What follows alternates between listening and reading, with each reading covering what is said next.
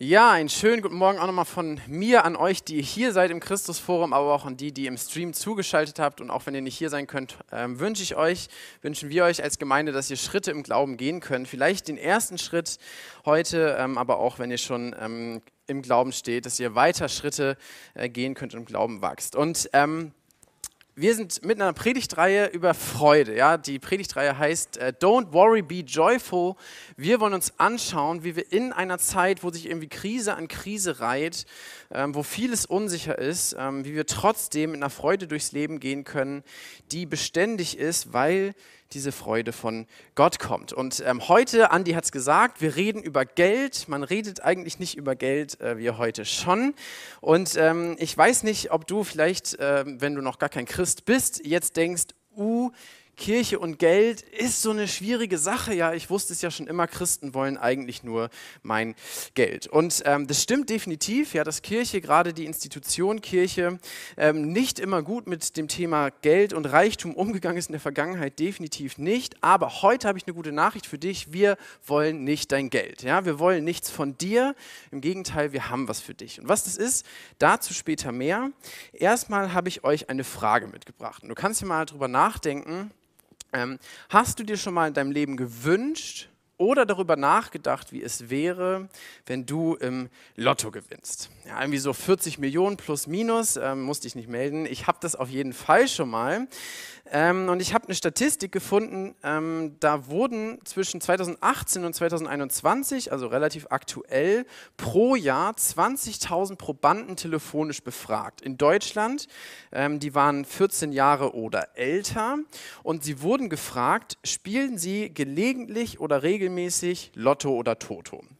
Und 40 Prozent haben geantwortet, dass sie tatsächlich gelegentlich oder regelmäßig Lotto spielen. Und deswegen äh, würde ich sagen, ich lehne mich nicht zu weit aus dem Fenster, wenn ich, wenn ich davon ausgehe, dass fast 100 Prozent in diesem Raum zumindest schon mal darüber nachgedacht haben, wie das wäre, im Lotto zu gewinnen. Und ich glaube, das hat einen Grund, warum uns diese Frage so sehr fasziniert. Ich glaube, dass diese, diese Vorstellung von einem Lottogewinn zwei Bedürfnisse von uns Menschen anspricht. Das ist bei mir auf jeden Fall so. Und das ist Sicherheit und Freiheit.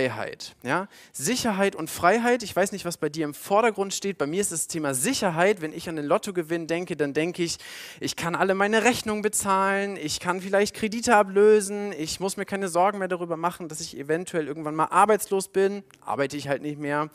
Ähm, ja, das, das hat für mich irgendwie so einen so äh, so Geschmack von Sicherheit. Vielleicht ist es bei dir eher die Freiheit und du denkst dir, ich kann mir alles kaufen, was ich möchte, ich kann überall reisen, wohin ich möchte, ich kann machen, was ich möchte, ich muss nicht mehr arbeiten, habe total viel Freizeit.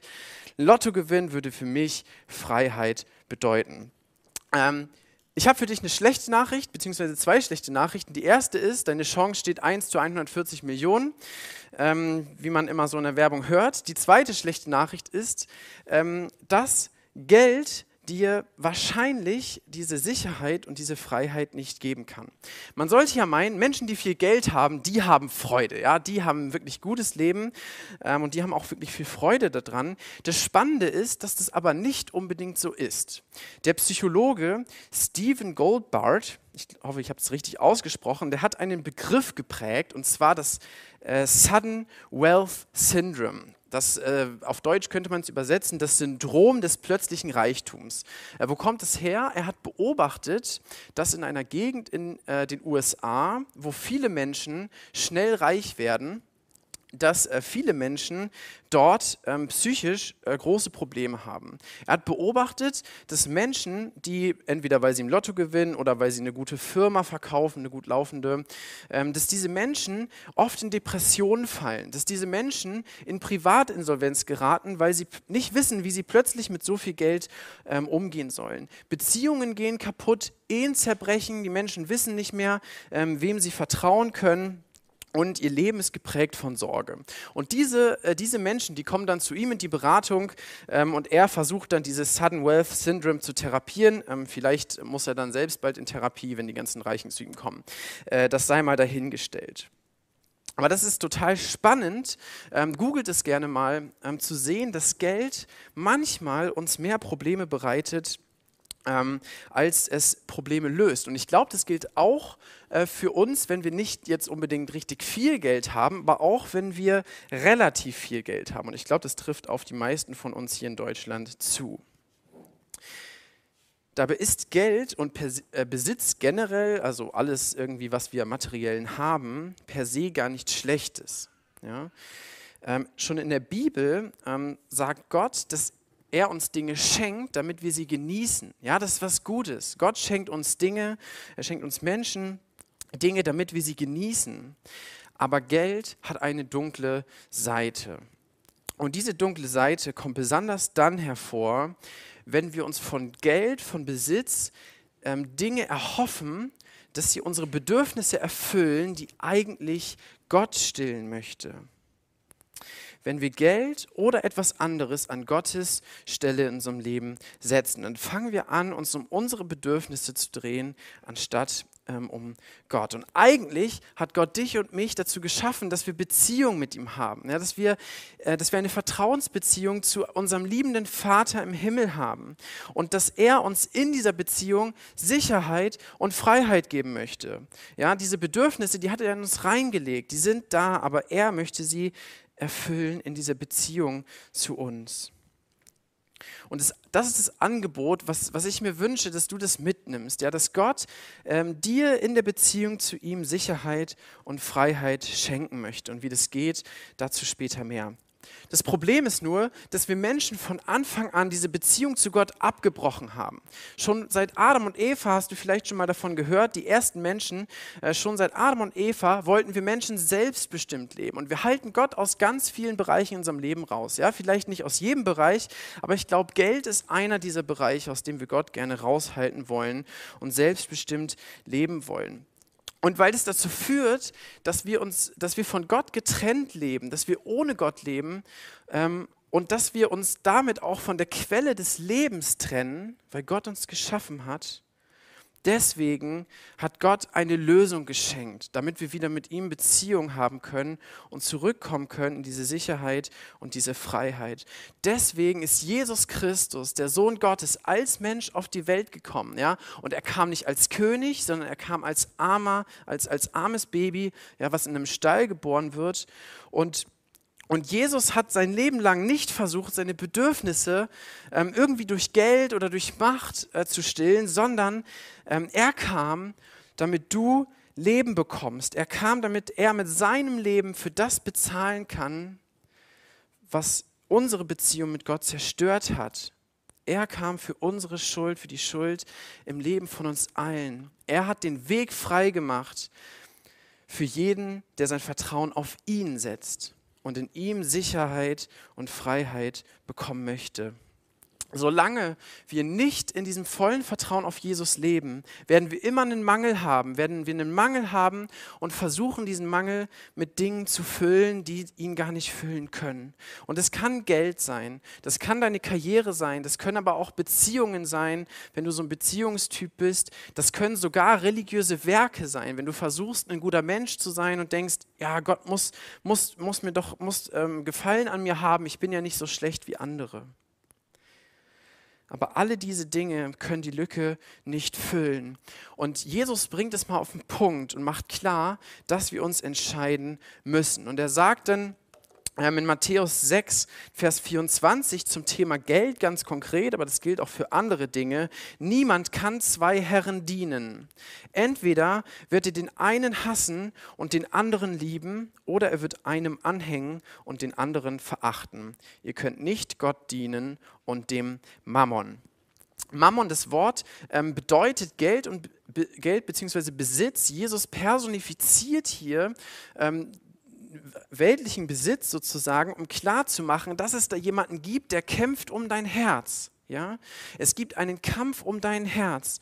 Und dieser Reichtum äh, kämpft darum, kämpft gegen Gott, damit du ihm dein Vertrauen schenkst. Ja? Nicht, weil es irgendwie eine Person ist, sondern ähm, im übertragenen Sinne. Ähm, und Gott ähm, hat gar nicht diesen Wunsch, dir dein Geld wegzunehmen. Er möchte dich frei davon machen, dein Herz an Dinge zu hängen, die dich nicht erfüllen. Das ist der Grund, warum Jesus gekommen ist. Er möchte dich frei davon machen, dein Herz an Dinge zu hängen, die dich nicht erfüllen. Er möchte dich frei machen von ungesunden Abhängigkeiten. Und genau diese Freiheit, die hat Paulus erlebt. Die hat der Mann erlebt, ähm, der den Brief geschrieben hat, in den wir heute reinschauen wollen. Und Paulus schreibt darüber, wie wir diese Freude haben können, wie wir in dieser Freiheit und in dieser Sicherheit leben können, aus der Beziehung zu Gott heraus, auch im Bereich Finanzen. Und da wollen wir jetzt einsteigen. Ähm, ihr könnt es gerne mit aufschlagen, wenn ihr die Bibel dabei habt. Ansonsten steht es auch an der Wand. Es steht im äh, Philipperbrief, das ist ein Brief im zweiten Teil der Bibel an eine christliche Gemeinde. Und Paulus schreibt dann an diese Gemeinde. Es war mir eine große Freude und ein Geschenk vom Herrn, dass eure Fürsorge für mich wieder aufgeblüht ist. Ich weiß natürlich, dass ihr immer um mich besorgt wart, aber eine Zeit lang hattet ihr keine Gelegenheit dazu. Ich sage das nicht, weil ich unbedingt etwas gebraucht hätte, denn ich habe gelernt, mit dem zufrieden zu sein, was ich habe. Ich kann in Armut leben und mit Überfluss umgehen. Ich bin in alles eingeweiht. Ich weiß, wie es ist, satt zu sein und zu hungern. Ich kenne Überfluss und Mangel. Ich vermag alles in dem, der mich stark macht. Aber ihr habt gut daran getan, dass ihr an meinen Schwierigkeiten Anteil genommen habt. Paulus zeigt uns zwei Prinzipien auf, die für ihn total wichtig sind, wenn es um Freude in Finanzen geht. Das erste ist, Freude ist unabhängig von Umständen. Und das zweite ist, Freude vermehrt sich, wenn wir teilen. Freude ist unabhängig von Umständen und Freude vermehrt sich, wenn wir teilen. Warum schreibt Paulus hier so eine komischen Sachen davon, dass die Gemeinde ihm Geld schickt und so weiter? Müssen wir ein bisschen ähm, bisschen zurückschauen. Paulus, der ist zum Glauben gekommen an Jesus, das war er vorher nicht und irgendwann ist ihm Jesus begegnet und er hat ihm sein Leben anvertraut. Und in dem Moment hat Gott ihm einen Auftrag gegeben, eine Mission. Gott hat Paulus gesagt, geh zu, den, geh zu allen Völkern, ja, ähm, reise in andere Länder und sag ihnen die gute Nachricht von meinem Tod und meiner Auferstehung weiter, ja, damit auch andere Menschen die Sicherheit und die Freiheit in der Beziehung zu Gott kennenlernen können. Und Paulus ist dann rumgereist, ja, ja, er ist aus Israel weggegangen und er kam dann irgendwann auch nach Philippi. Das ist die Gemeinde, an die er schreibt. Und in Philippi entstand dann die erste Gemeinde in Europa. Ja, also auch total wichtig für uns als Europäer. Dort entstand die erste Gemeinde in Europa. Und als Paulus so fleißig rumreist und Menschen von Jesus erzählt, war das teilweise so, dass er nachts gearbeitet hat als Zeltmacher, das war sein Job, und tagsüber gepredigt hat, weil es ihm wichtig war, dass die Leute, die neu zum Glauben kommen, verstehen, ähm, dass es gut ist, fleißig zu sein, dass es gut ist, ein Vorbild zu sein im Umgang mit Finanzen. Teilweise war Paulus aber auch davon abhängig, dass andere ihn unterstützen. In der Situation, in der er gerade schreibt, sitzt er im Gefängnis. Und das war damals nicht so, dass man im Gefängnis Essen bekommt, dass man im Gefängnis arbeiten kann und teilweise sogar auch irgendwie eine Weiterbildung machen kann. Damals war das so, wenn Menschen dir kein Essen geschickt haben, dann bist du gestorben ja, dann bist du gestorben. Man war total davon abhängig, dass andere dich versorgen. Und Paulus ähm, hatte in dieser Situation äußerlich null Freiheit, ja, war in Ketten und null Sicherheit, weil er ähm, total abhängig davon war, dass Gott ihn versorgt. Für mich und ich glaube generell auch für uns als geregelte Westeuropäer wäre dieser Lebensstil eine totale Herausforderung. Ja? Sowohl das Rumreisen und irgendwie gucken, wie man den nächsten Tag überlebt, als auch im Gefängnis sitzen und abhängig von äußerer Versorgung zu sein. Ja? Wenn wir nicht genau wissen, ähm, ob man alles bekommt, was man braucht. Und das Krasse ist, dass Paulus genau für diesen Lebensstil total dankbar ist. Er ist total dankbar dafür und er ist vor allen Dingen auch total dankbar dafür und freut sich darüber, dass er die Versorgung erlebt. Für Paulus bedeutet dieser Lebensstil, Gottes Wunder zu erleben. Für Paulus bedeutet dieser Lebensstil zu erleben, dass Gott ihm versorgt, dass Paulus sich keine Sorgen machen muss, weil Gott für ihn besorgt ist. Und er stellt dann im Text, das habe ich euch farblich markiert, verschiedene Umstände gegenüber. Ja? Er stellt Armut, Hunger und Mangel dem Überfluss gegenüber und dem Gefühl, satt zu sein. Und Paulus sagt, es ist ihm völlig egal, in welchen Umständen er ist, ob er gerade Armut erlebt oder ob er gerade Überfluss erlebt. Durch Gottes Gnade kann er mit beidem umgehen. Seine Freude ist unabhängig von den Umständen. Und das bezeichnet er dann ähm, in Vers 12 mit diesem Wort eingeweiht. Er sagt, ich bin in alles eingeweiht. Das Wort beschreibt eine Zugehörigkeit zu einem geheimen religiösen Kult damals. Das ist heute wie als wenn du wüsstest, was der CIA so macht. Irgendwel irgendein Geheimdienst, du würdest die Geheimnisse von großen Regierungen kennen, ja, weil, du, weil du in diesem Kreis bist. Das bedeutet dieses Wort eingeweiht. Paulus beschreibt es als Privileg, zu wissen, wie es ist, arm zu sein und zu wissen, wie es ist, reich zu sein.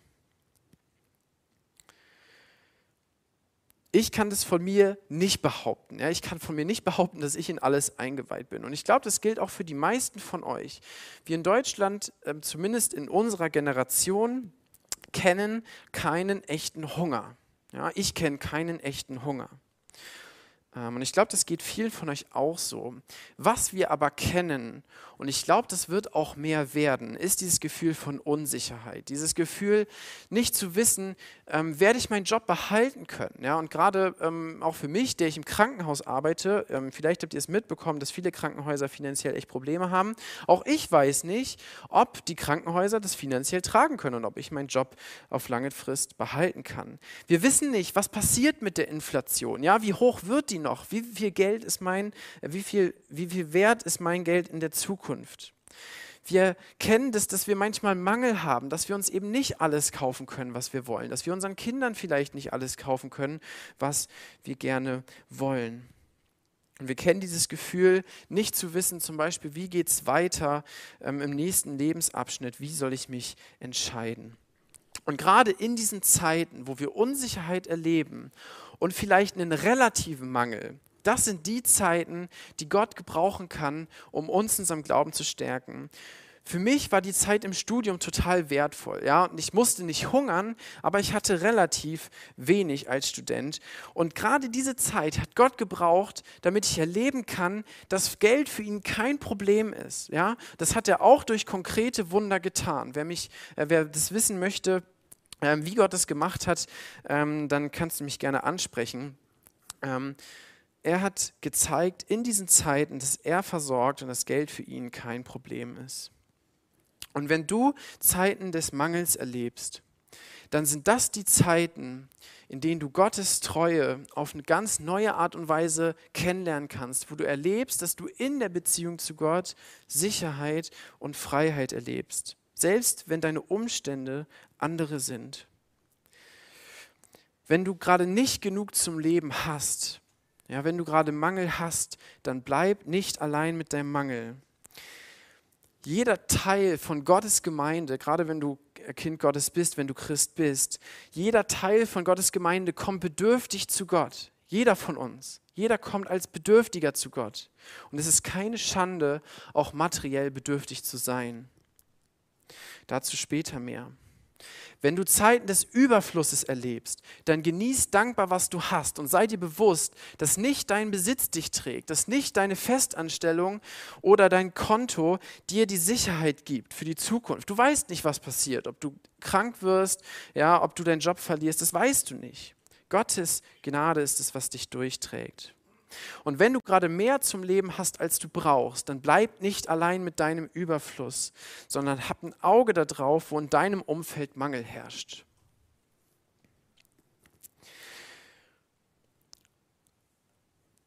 Freude ist unabhängig von den Umständen. Und dann kommen wir zum zweiten Prinzip. Freude vermehrt sich, wenn wir teilen. Paulus fährt dann weiter fort ähm, in ähm, Philippa 4 und er sagt in ab Vers 15 zu den Philippern, ihr wisst ja, dass ihr Philippa am Beginn meines Dienstes, damals, als ich das Evangelium von Mazedonien aus weitertrug, die einzige Gemeinde war, die mich finanziell unterstützt hat. Ja, das ist das, was wir gehört haben, dass Paulus nach Europa gekommen ist und dann von Philippi aus weitergezogen ist nach Mazedonien. Schon nach Thessalonich habt ihr mir mehrmals Hilfe zukommen lassen.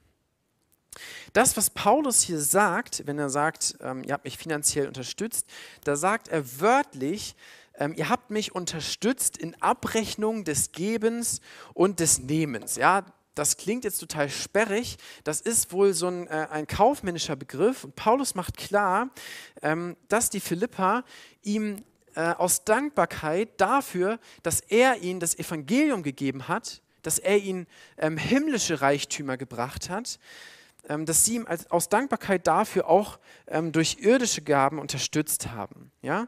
Also Paulus hat ihnen das Evangelium gebracht und sie haben ihn aus Dankbarkeit unterstützt und weil es ihnen auch wichtig war, das Evangelium weiterzutragen. Und Paulus sagt dann aber, ähm, dass es ihm gar nicht unbedingt darum geht, dass sie ihn unterstützt haben, sondern ihm geht es um was anderes. In Vers 17, nicht, dass ich die Gabe suche, sondern ich suche die Frucht, die sich zugunsten eurer Rechnung mehrt. Im Augenblick habe ich alles, was ich brauche. Es ist mehr als genug. Durch das, was äh, äh, Epaphroditus von euch überbracht hat, bin ich reichlich versorgt. Es ist mir wie der Duft eines Opfers, das Gott bejaht und erfreut. Paulus macht klar, es geht ihm nicht um das Geld, sondern es geht ihm darum, dass dass die Philipper erleben dürfen, dass ihr ihre Großzügigkeit Frucht bringt. Ja? Nicht, nicht wie ich, äh, ich will euer Bestes, euer Geld, sondern es geht ihm wirklich um ihr Bestes. Und es geht ihm um die Frucht für die Ewigkeit. Paulus benutzt hier das Bild von einem Samen. Ja? Und ein Samen, wenn der in die Erde fällt und festgetreten wird, dann geht er nicht ein, sondern er vermehrt sich. Und Paulus macht klar, eure Großzügigkeit vermehrt sich, wenn ihr weitergebt. Und das passiert auf mehrere Dinge. Das passiert zum einen, wenn du das, was du hast, genießt und wenn du Gott dafür dankbar bist und wenn auch andere das, was du hast, genießen können durch Großzügigkeit. Ja? Dein Besitz vermehrt die Dankbarkeit und dadurch wird Gott geehrt. Und das ist in der Bibel kein kleiner Aspekt, ja, sondern das ist Paulus auch an anderer Stelle total wichtig, dass er sagt, ja, wenn, wenn Menschen Gott danken, wenn mehr Menschen Gott danken, dann, wird, äh, dann dient es zur Ehre Gottes und dann wird ähm, Dankbarkeit vermehrt. Die zweite Art und Weise ist aber dann konkret das Investieren. Ja? Einmal das Genießen und einmal das Investieren. Wenn wir investieren aus Liebe zu Gott, aus Liebe zu seiner Familie, und aus Liebe zu den Menschen, die irgendwann möglicherweise zu der Familie dazukommen können. Und es gilt nicht nur fürs konkrete Spenden, ja, was wir immer denken, sondern es gilt auch dafür, wenn du das Geld, was du hast, ähm, gut und treu investierst in die Dinge, die du zum Leben brauchst. Wenn du deine Rechnung pünktlich bezahlst, wenn du nicht über deine Verhältnisse lebst, wenn du treu mit deinem Geld umgehst, dann lebst du zur Ehre Gottes, dann vermehrst du die Ehre Gottes und bist ein gutes Zeugnis für Menschen in deinem Umfeld. Auch das ist ein, eine Investition in Gottes Ehre. Ja, und das ist auch uns als Gemeinde wichtig, wenn wir irgendwie Rechnung bekommen oder so, dann ist da gerade auch äh, Frank, der die Finanzen macht, sehr hinterher, dass wir da ähm, auch ein gutes Zeugnis sind und möglichst ähm, treu damit umgehen. Das gilt aber auch für das aktive Geben. Ja, wenn du ähm, Geschwistern, äh, wenn du Glaubensgeschwistern, äh, die bedürftig sind, unterstützt, egal ob das hier in der Gemeinde ist oder irgendwo auf der Welt, dann investierst du in das Wachstum von Gottes Gemeinde. Und ähm, wenn du Menschen unterstützt, die das Evangelium weitergeben, dann evangelisiert dein Portemonnaie, wie das mal jemand gesagt hat. Das finde ich total cooles Prinzip. Gott hat uns als Geschwister hier vor Ort, aber auch auf der ganzen Welt zusammengestellt, damit die, die mehr haben, mit denen teilen, die weniger haben, damit alle genug haben. Segen zu teilen heißt Freude zu vermehren.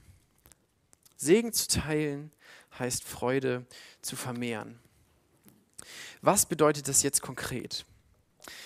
Wenn jemand zum Glauben an Jesus kommt, wenn jemand Christ wird und Jesus sein Leben anvertraut, bei ihm Sicherheit und Freiheit sucht, dann vertraut er ihm auch die Herrschaft über seinen Besitz an.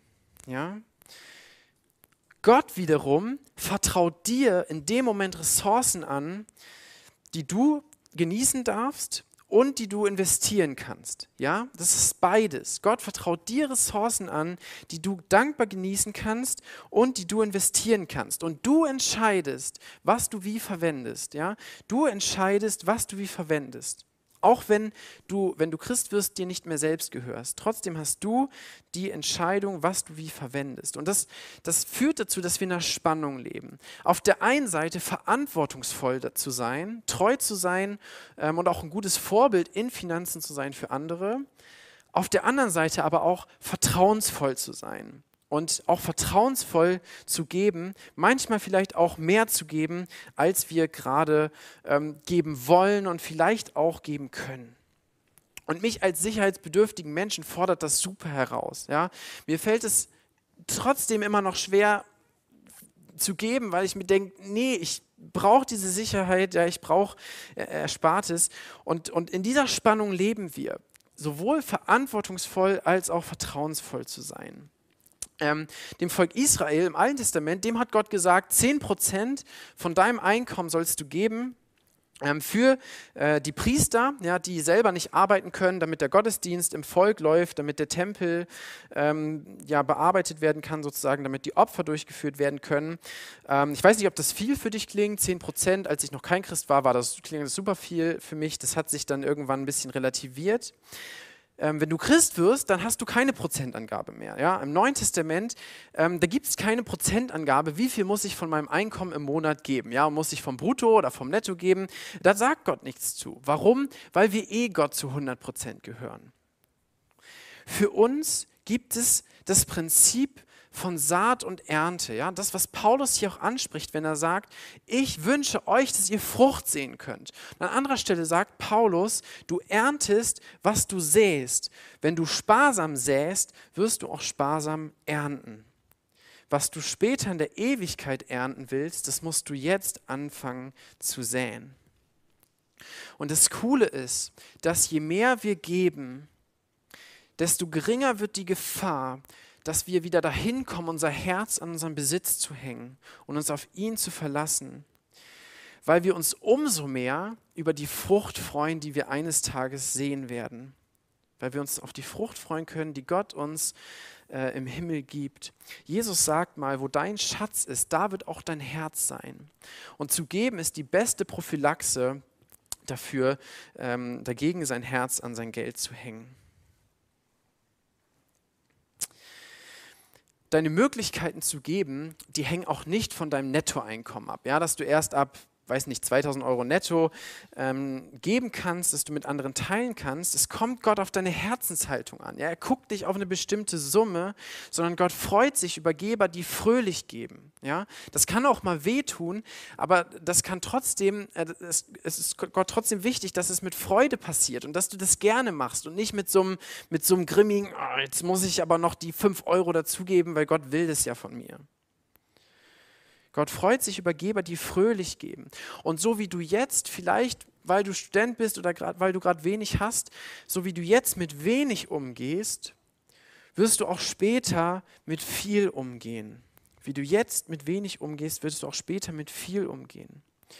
Und gerade wenn du jetzt nicht viel Geld hast, hast du trotzdem Ressourcen von Gott bekommen, die du mit anderen teilen kannst. Und es kann deine Kraft sein, ja, dass du sagst, ich bin, ich, ich diene gerne, ich bin kreativ, ich möchte anderen Menschen helfen, die gerade ganz praktisch Hilfe brauchen.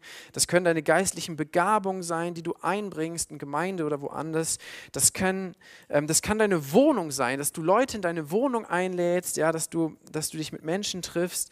Ähm, das kann dein Fahrrad sein, was du anderen verleihst ja, da gibt es ganz viele Möglichkeiten. Meiner Frau zum Beispiel war es immer super wichtig, ähm, dass andere Menschen ihr Auto haben können, wenn sie mal kein Auto haben. Ähm, also wenn du mal ein Auto brauchst, weißt du jetzt, wo du es kriegen kannst. Es gibt ganz viele Ressourcen, die du hast, selbst wenn du vielleicht nicht viel Geld hast, verhältnismäßig nicht viel Geld. Und ich möchte es an dieser Stelle auch echt nochmal noch sagen, dass wir als Gemeinde, als Gemeindeleitung super dankbar sind, dass wirklich viele von euch das echt auf dem Herzen haben, in Gottes Reich zu investieren. Wir sind im Verhältnis in Deutschland keine reiche Gemeinde. Und es ist umso krasser, dass viele von euch das echt auf dem Herzen haben, ähm, ihr Geld auch ähm, echt zu investieren. Ja?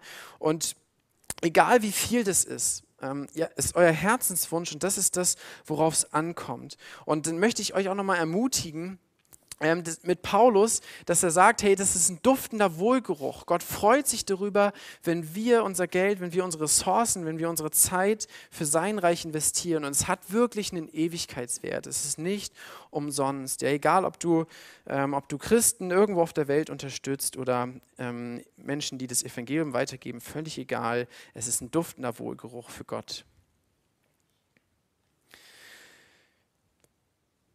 Freude bedeutet, ähm, dass sie sich vermehrt, wenn wir teilen. Was ist jetzt dein nächster Schritt? Ganz konkret. Wenn du vielleicht noch kein Christ bist und Jesus dein Leben noch nicht anvertraut hast, dann geht es nicht darum, dass du Geld gibst. Das ist ganz wichtig. Wenn du Geld gibst, dann endet es nichts an deiner Identität. Es führt nicht dazu, dass du Christ wirst. Es bringt dich nicht in den Himmel. Darum geht es Gott nicht. Ja? Er will nicht primär dein Geld. Im Gegenteil, er bietet dir neues, ewiges Leben an. Er bietet dir Vergebung an. Aber dieses neue Leben kann dich dein altes Leben kosten. Jesus möchte dein ganzes Herz.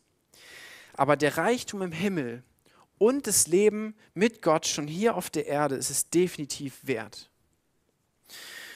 Wenn du Christ bist, dann kann das bedeuten, dass du wieder neu bewusst, dir bewusst machst, dass, dass es Gnade ist, dass Gott dir so viel schenkt, auch in dieser Zeit, in die Zeiten der Krise. Und es kann sein, dass, dass du dir vornimmst, neu dafür dankbar zu sein und echt jeden Tag dir mal Gedanken zu machen, hey, was schenkt Gott mir gerade alles an Überfluss?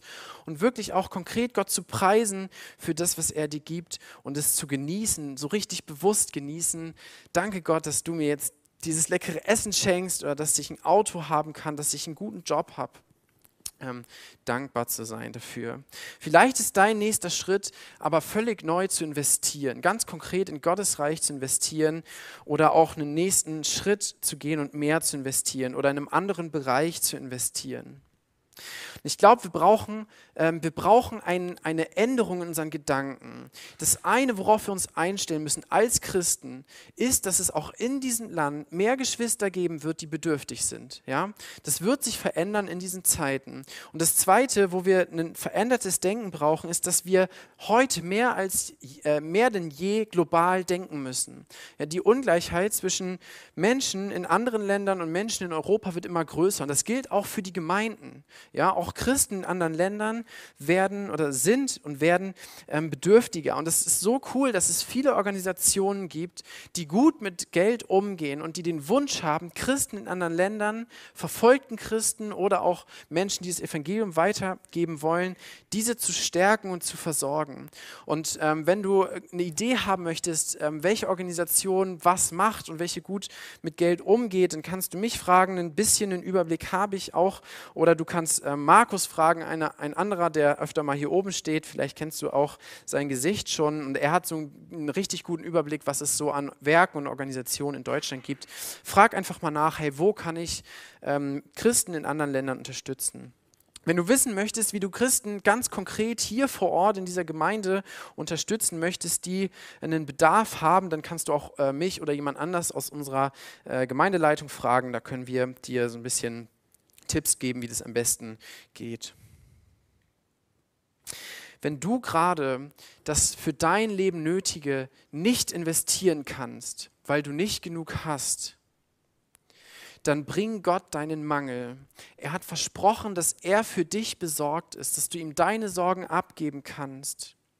Dann bring Gott deinen Mangel, gib ihm die Ehre, wenn er dich versorgt, ähm, weil er hat es versprochen. Und äh, wir lesen ähm, am Ende von diesem Abschnitt, mein Gott wird euch aus seiner überaus reichen Herrlichkeit durch Jesus Christus alles geben, was ihr braucht. Gott, unserem Vater, gebührt alle Ehre für immer und ewig. Und eine Art und Weise, wie Gott das tut, ist Gemeinde. Und deswegen ist es wichtig, wenn du Mangel hast, dann bleib nicht allein mit deinem Mangel, sondern dann teile das auch mit Geschwistern. Dann vertrau dich ähm, Geschwistern an. Und es braucht manchmal Mut, ja, weil das irgendwie auch bedeutet, ähm, ein Stück weit Stolz abzugeben und zuzugeben, ich, ich habe einen Bedarf, ja, ich, ich brauche Unterstützung. Aber nochmal, wir kommen alle als Bedürftige zu Gott und es ist keine Schande, auch mal etwas anzunehmen.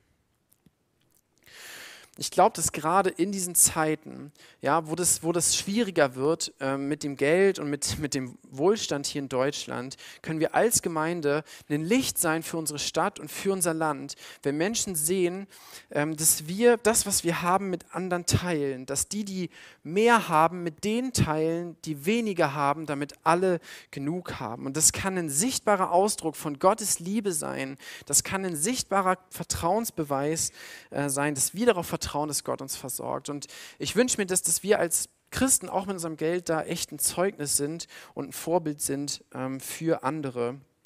Ja, und dass, dass wir nicht diesen Ruf haben, ja, Kirche und Geld ist irgendwie eine schlechte Kombination. Und ähm, die Band kann schon mal nach vorne kommen. Wir wollen jetzt gleich eine Zeit haben, wo wir uns nochmal darauf fokussieren, ähm, wofür wir Gott alles danken können. Wir starten mit dem Lied 10.000 Gründe. Wir haben 10.000 Gründe, Gott zu loben ähm, und nutzt diese Zeit des Lobpreises einfach, um nochmal zu überlegen, was ist mein nächster Schritt? Wofür kann ich Gott konkret dankbar sein ähm, und ihn preisen, was er in meinem Leben getan hat? Wir wollen dann später auch das Abendmahl feiern, um nochmal darauf zu schauen, was es Jesus gekostet hat, ähm, uns ähm, wieder zurückzuholen in diese Beziehung mit Gott. Und ich bete noch ähm, und Ihr könnt gerne dazu aufstehen und ähm, wenn ihr möchtet, könnt ihr während der Lobpreiszeit gleich stehen bleiben, könnt aber auch sitzen, ganz ähm, wie, wie ihr wollt. Ähm, und ich bete und wenn du diesen Wunsch auch hast, den ich im Gebet sage, dann sag doch laut Amen. Vater im Himmel, wir danken dir, dass du dass du uns wirklich viel schenkst in diesem Land, ja, dass es uns wirklich gut geht, ähm, dass wir als Gemeinde echt versorgt sind, dass du uns so ein Haus geschenkt hast, dass, ähm, dass wir wirklich keinen Mangel haben ähm, und dass du, ja, dass du uns aber auch diese Perspektive erweiterst, dass du uns eine Freude schenken möchtest, die unabhängig ist von unseren Umständen, ob wir wenig haben, ob wir viel haben. Danke, dass du uns Sicherheit gibst. Danke, Herr, dass du uns Freiheit schenkst, dass du uns frei machen möchtest von ungesunden Abhängigkeiten. Und wir bitten dich so, ähm, dass du Menschen frei machst, ähm, dass du aber auch uns ähm, ja, in dieser Freiheit behältst, dass wir uns nicht wieder unser Vertrauen auf Dinge setzen, die's, die, die unser Vertrauen nicht tragen können. Und Herr, schenk du doch, dass wir als Gemeinde ein Licht sind für unsere Stadt, für unser Land und dass das Vertrauen auf dich, dass deine Gnade sichtbar wird. Amen.